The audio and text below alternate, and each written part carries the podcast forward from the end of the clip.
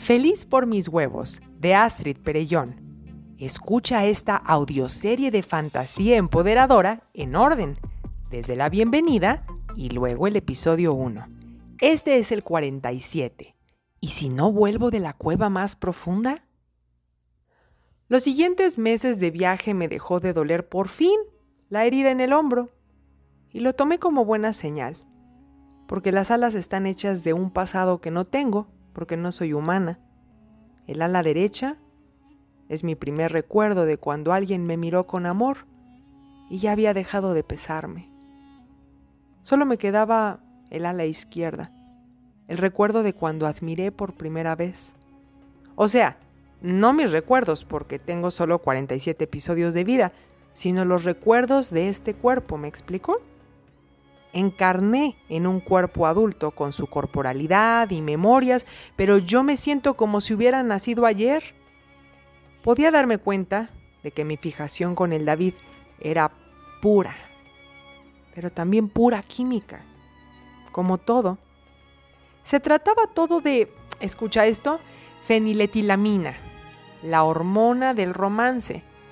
Subieron mis niveles por esta relación tan peculiar entre ambos por el orgasmo que experimenté en su presencia, el vértigo de lo nuevo, la excitación producida por todos los pensamientos que le dedico, el contarle toda mi vida produjo oxitocina, sintiendo este vínculo que me hace pensar que somos el uno para el otro, pero pues es química.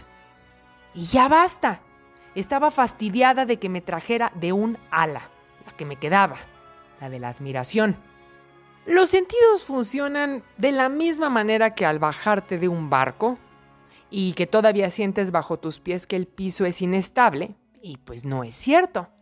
O cuando bajas de la bici, tus ojos le dicen a tu mente que te sigues moviendo, y no es así.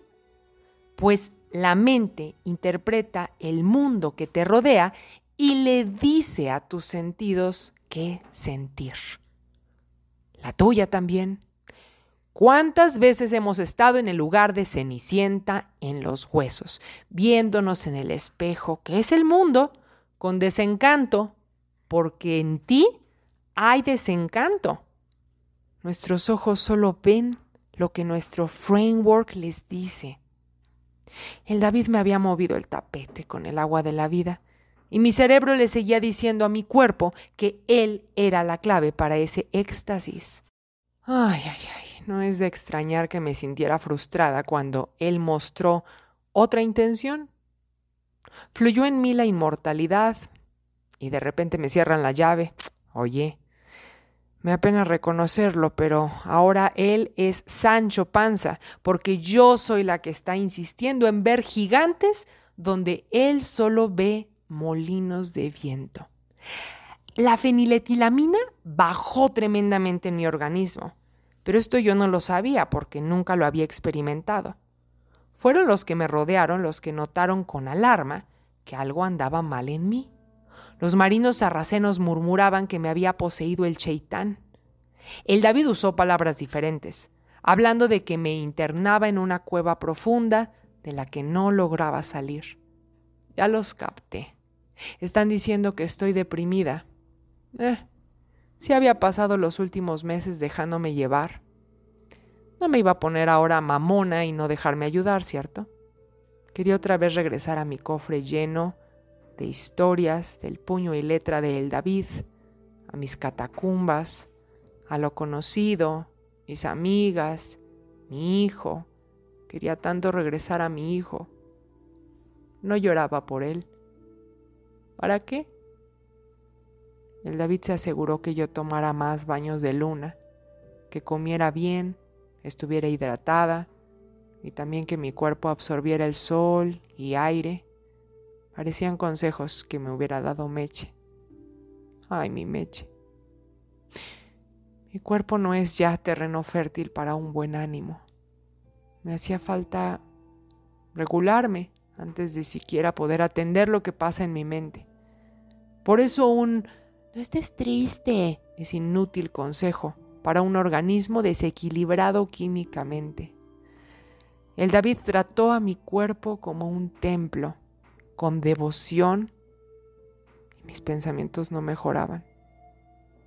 Incluso llegué a pensar que solo me trataba con tal veneración como si fuera su alien que debía conservar con vida para seguirme estudiando.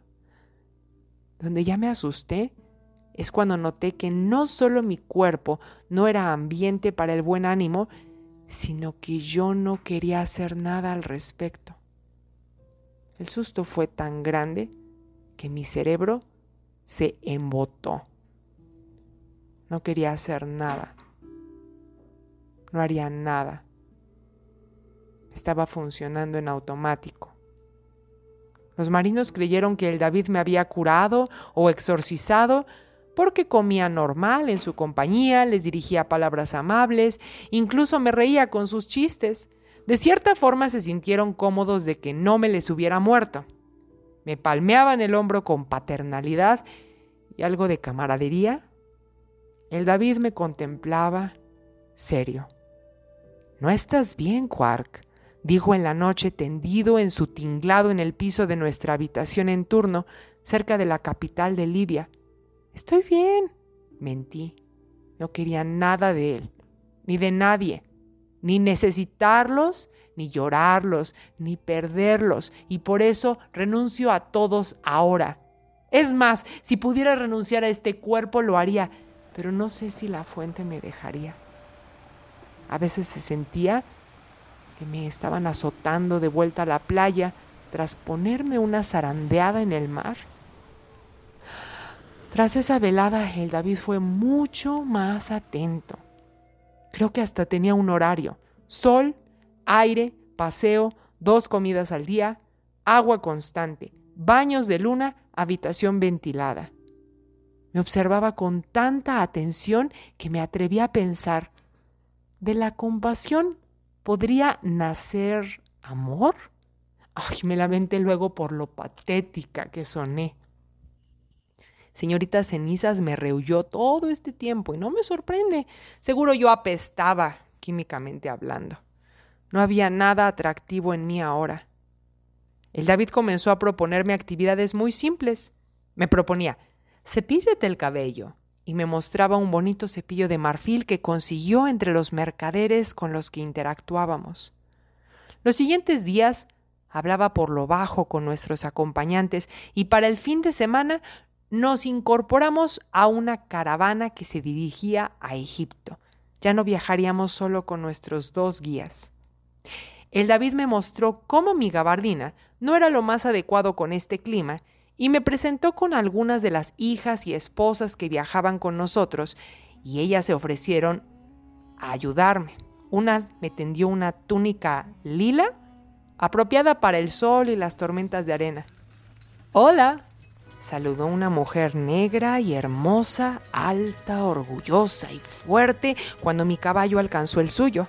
Me llamo Bast. Sonreí débilmente. Busqué con la vista a el David queriendo comunicarle con los ojos que sabía lo que estaba haciendo. Pregunté a esta chica de edad indescifrable, ¿Bast? ¿En verdad eres la personificación del sol?